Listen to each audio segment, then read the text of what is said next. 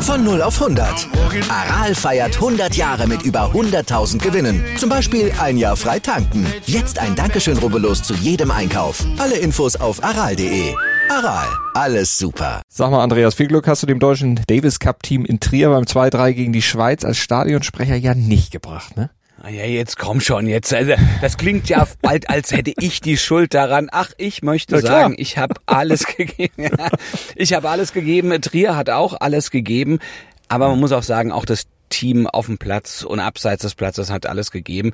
Ähm, also einen Vorwurf kann man da keinem machen. Ähm, eigentlich war es ein wunderbares Davis Cup Wochenende, wenn man mal den Zahlendreher äh, ähm, außer Acht lässt. Ähm, man muss unterm Strich halt auch sagen, dann reicht's eben auch nicht, ja. Also das wenn Alexander Zverev am ersten Tag gegen Wawrinka super gut gespielt, Tennis vom anderen Stern, hat selbst gesagt dann im Interview mit mir auf dem Platz, äh, hat er gesagt, ich habe hier mein bestes Tennis gespielt, seit ich wieder ähm, den Schläger in die Hand genommen habe nach meiner Verletzung.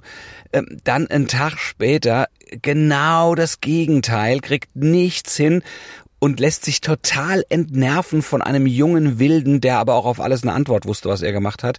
Ähm, und dahinter ist eben dann im Moment auch noch keiner da. Daniel Altmaier hat sich super gut beim Davis Cup geschlagen, hat ein wahnsinniges Match gemacht dann, äh, gegen seinen väterlichen Freund Stan the Man. Ähm, aber der ist noch nicht so weit, der braucht noch einen kleinen Moment. Und danach wird's dann schon eng. Danach haben wir ein super Doppel, wir haben viele Optionen fürs Doppel, aber da fehlt dann doch zur Weltklasse eines Alexander Zverev, wenn der voll da ist, zum Rest dann doch noch ein kleines bisschen. Das muss man schon sagen. Ja, der DTB-Präsident Dietloff von Arnim hat es auf den Punkt gebracht. In der Breite fehlt uns ein bisschen, Naja. wobei bisschen, ja, ein bisschen mehr vielleicht sogar. Aber vielleicht kann ja Boris Becker, der war ja auch in Trier dabei, ein bisschen was verbessern, wenn er da beim DTB wieder einen Posten bekommen sollte. Er scheint ja nicht abgeneigt zu sein. Hast du da im Umfeld irgendwas mitgekriegt? Naja, also ähm, als äh, Boris Becker dort ankam, hat er sich sofort auch mit der sportlichen Leitung ähm, unterhalten. Also die haben noch am, am, am Abend der Anreise äh, sich unterhalten und es ist jetzt nichts definiert worden, aber so wie es schien, ist einfach fest besprochen worden, Boris, wenn du willst, bist du immer da. Unsere Spieler können immer von dir profitieren. Und äh, das haben sie diesmal auch getan. Boris Becker war beim Training mit dabei, immer war der Erste auf dem Platz, Letzte auf dem Platz, also vom Platz gegangen, hat immer mit den Spielern gesprochen, hat immer die Interaktion gesucht und ähm, das war richtig schön anzusehen. Und so ein bisschen ist er eigentlich aufgeblüht in seiner großen Liebe Tennis. Äh, und ähm, ja, also ich vermute, Boris Becker ist deutsches Tennis und deshalb bleibt er einfach immer in irgendeiner Funktion beim DTB. Ich glaube, da braucht es keinen Titel zu. Mehr zum Davis Cup aus der deutschen Mannschaft, die ja im September dann in der Relegation den Abstieg vermeiden muss, hört ihr dann natürlich auch bei Chip in Charge überall, wo es Podcasts gibt. Und wir liefern euch heute die Erkenntnisse des 19. Bundesligaspieltags. Wir beantworten die wichtigsten Fragen zur Biathlon-WM in Oberhof und sind uns sicher, dass bei Bayern bald Korn Neuer mehr im Tor stehen wird. Das alles im ersten Sportpodcast des Tages. Nach Opener und dem ständig aktualisierten, immer frischen Newsblog. Darüber spricht heute die Sportwelt. Stand jetzt, Der erste Sportpodcast des Tages. Meinungen, Hintergründe und Analysen. Stand, Stand, Stand, jetzt. Mit Malte Asmus und Andreas Wurm. Kommentar.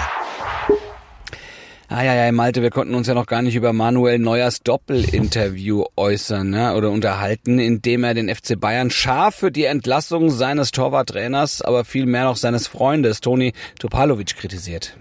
Ja, wir rufen ja immer nach Typen, die mal klar ihre Meinung sagen im Fußball. Und das muss man sagen, ist Neuer auf jeden Fall. Da hebt er sich deutlich ab mit dem, was er da gesagt hat. Und irgendwo kann ich ihn auf der einen Seite auch verstehen. Also äh, ist ja schließlich sein bester Freund.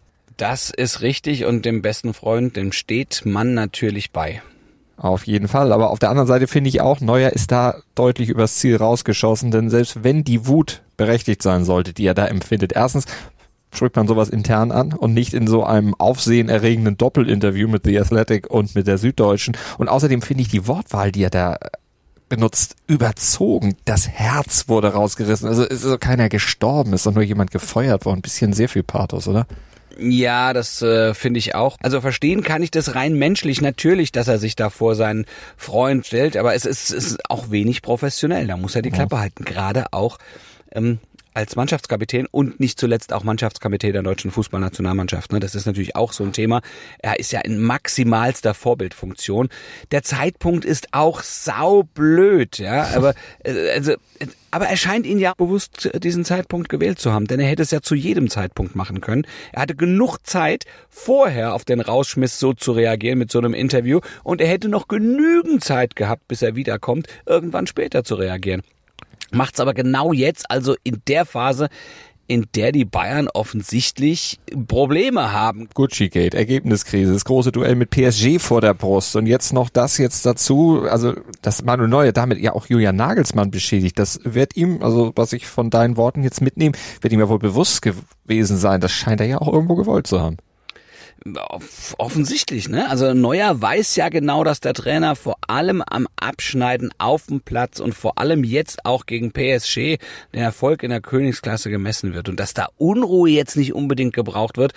Ich meine, das liegt auf der Hand. Ich meine, glaubst du, dass Nagelsmann und Neuer bis zum Sommer da eine professionelle Basis zur Zusammenarbeit wieder irgendwie finden werden? Kann ich mir kaum vorstellen. Ich glaube, äh, wenn das auf einen Machtkampf rausläuft, also er, Nagelsmann oder ich, Neuer, äh, dann wird die Bayernspitze wohl eher zum Trainer stehen.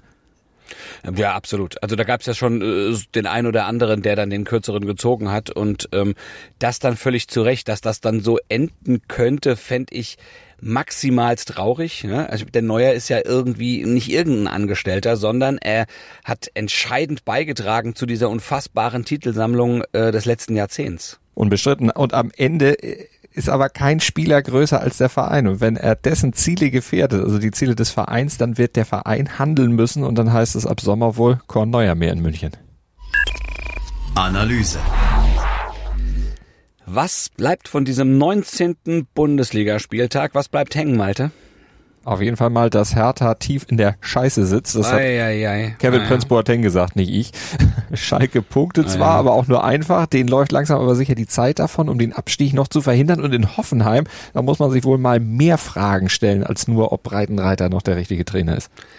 Ja, das stimmt, ne? Denn so ein krasser Absturz wie aktuell von Platz vier in den Keller also da, da, hätte ja auch schon unter Vorgänger Hönes, ne? Äh, also hat es da ja auch schon mal so einen Abreißer gegeben. Ja, das stimmt. Äh, Gab es auch schon mal. Da läuft offenbar grundsätzlich was schief im Kraichgau. Und alles richtig machen derzeit wahrscheinlich nur die Unioner. Iskos Forderung widerstanden und fünfmal in Serie gewonnen. Ja, das ist auch so ein Ding, ne? Dann haben die so einen Weltstar an der Angel, also einen gealterten, aber ähm, sind offensichtlich ja dann doch ihrem Gesicht, ja, also haben ihrem Motto treu geblieben und haben ihr Gesicht gewahrt. Also definitiv kompakt und vorne gnadenlos effektiv. Also bei den Fans reifen da die Titelträume, das muss man schon auch sagen. Wer da nicht nur der, also nicht der FC Bayern nach, ne?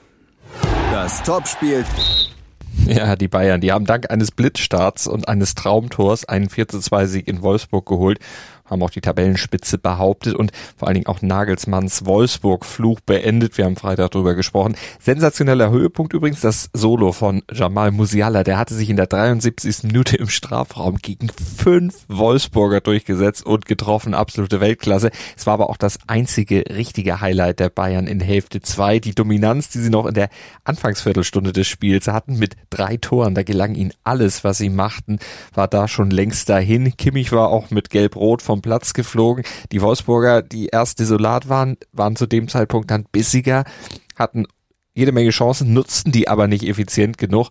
Und so bleibt dann unterm Strich ein Bayern-Pflichtsieg, der bitter nötig ist in der aktuellen Stimmungslage beim Rekordmeister. Also die Krise ist erstmal gebannt, aber man hat auch gesehen, die Bayern, die haben noch viel, viel Luft nach oben und da müssen sie noch ein bisschen was füllen, um gegen PSG dann auch erfolgreich sein zu können. Der Spieler des Spieltages. Das ist heute der neue Haaland, Randall Kolumuani. Ja, und wir haben es am Freitag angekündigt und ja irgendwie ja, orakelt vorausgesagt, ne?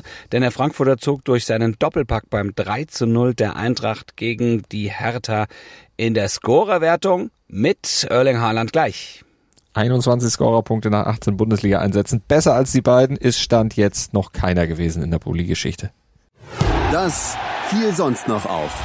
Ja, der BVB ist zurück im Titelrennen. Schön und gut für alle Schwarz-Gelben, aber äh, schön für alle Fußballfans und menschlich generell ist ja vor allem das, dass Sebastian Aller zurück ist. Und zwar jetzt auch als Torschütze nach überstandener Krebserkrankung und das auch noch am Weltkrebstag. Ja, also einen besseren Moment für einen Premieren, also und Comeback-Tor kann es für einen kürzlich erst an Krebs erkrankten nur wirklich nicht geben. Fragen und Antworten. Wir starten ja heute eine große Wintersportwoche. Heute mit der Alpinen Ski-WM in Frankreich und übermorgen Biathlon-WM in Oberhof. Ja, zum zweiten Mal in der Arena am Rennsteig nach 2004 und zum achten Mal in Deutschland. Seit wann gibt's eigentlich Weltmeisterschaft im Biathlon? Seit 1958, da fand die Premiere ah. in Österreich in Saalfelden statt. Damals aber nur für die Männer. Erst 1984 durften dann auch die Frauen um Medaillen laufen und schießen und seit 1989 finden dann auch die Weltmeisterschaften zusammen statt am gleichen Austragungsort. Insgesamt fallen in diesem Jahr zwölf Entscheidungen im Einzel, im Sprint, in der Verfolgung und im Massenstart und in der Staffel, dazu in der Mixed-Staffel und Single-Mixed-Staffel an. Gemeldet oh. sind 308 Athletinnen und Athleten aus 37 Nationen. Wer ist denn für Deutschland mit dabei? Ja, bei den Herren oder bei den Frauen fangen wir mal damit an. Ladies first. Denise Hermann-Wick natürlich, Vanessa Vogt, Sophia Schneider, Anna Weidel, Janina Hettich-Walz und Hanna Kebinger. Die sind nominiert. Franziska Preuß musste ja wegen gesundheitlicher Probleme ihre Saison schon vorzeitig beenden leider und die erfahrene Vanessa Hinz, die fehlt auch nach einigen Problemen. Bei den Männern Benedikt Doll, Roman Rees, Johannes Kühn, David Zobel, Justus Strelo und natürlich auch Philipp Navrat. Aber muss man mal ganz ehrlich sagen, ne?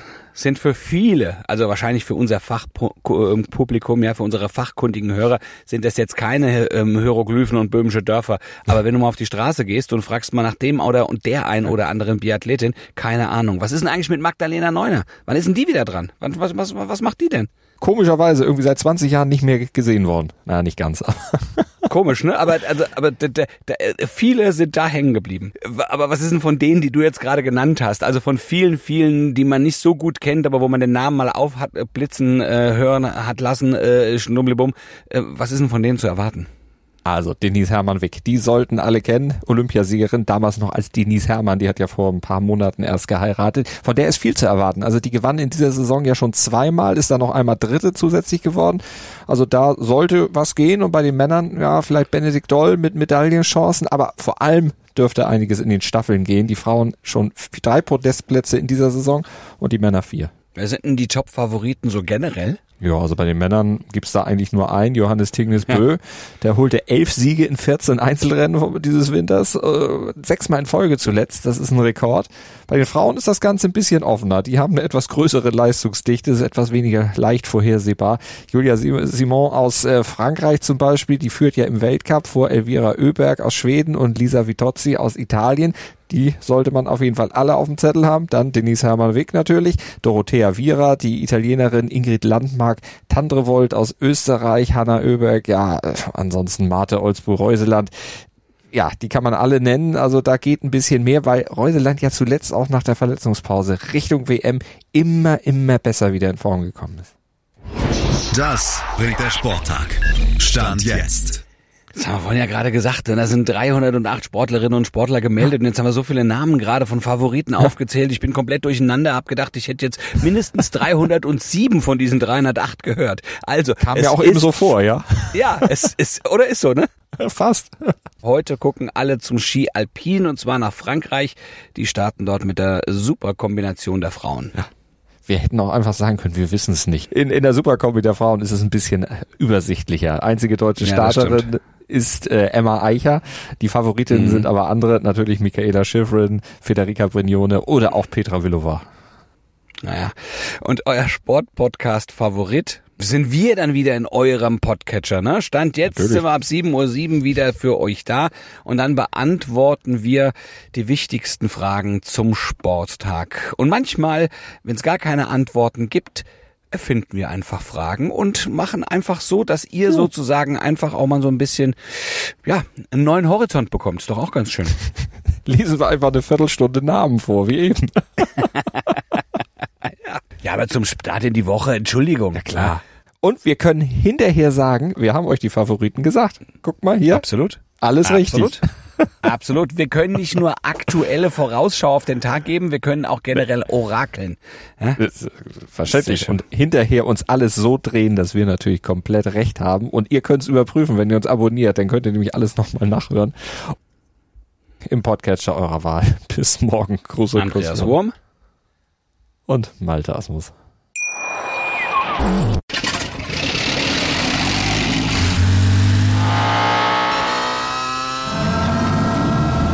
Von 0 auf 100. Aral feiert 100 Jahre mit über 100.000 Gewinnen. Zum Beispiel ein Jahr frei tanken. Jetzt ein Dankeschön, rubbellos zu jedem Einkauf. Alle Infos auf aral.de. Aral, alles super.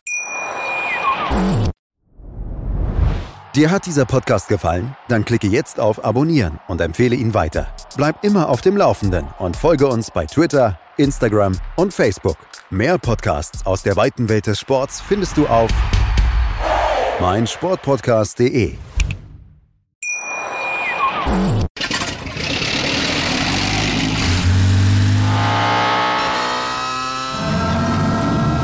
Von 0 auf 100. Aral feiert 100 Jahre mit über 100.000 Gewinnen. Zum Beispiel ein Jahr frei tanken. Jetzt ein Dankeschön, rubbellos zu jedem Einkauf. Alle Infos auf aral.de. Aral, alles super.